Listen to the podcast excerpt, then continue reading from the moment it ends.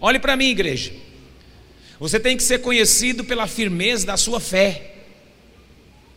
Eu devo ser exemplo para os outros na firmeza da minha fé. O que é ter firmeza de fé?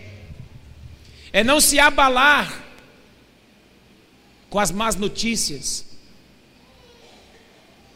é não oscilar nos momentos de turbulência, é manter-se firme na fé, independentemente das lutas e das pelejas, das batalhas que enfrentamos.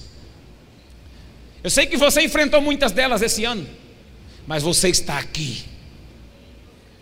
Mas você está vencendo. Agora existem pessoas que passaram por algumas turbulências esse ano, que não estão aqui mais, que já perderam a fé, já abandonaram a esperança, não guardaram a sua fé.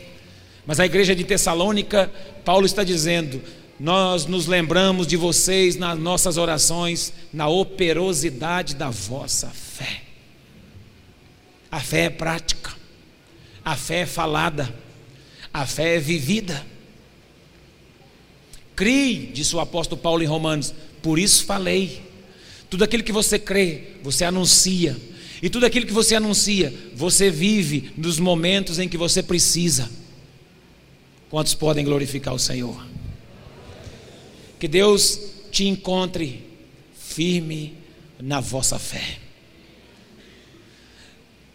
Que os ventos que soprarem contrário a você não abale a sua fé.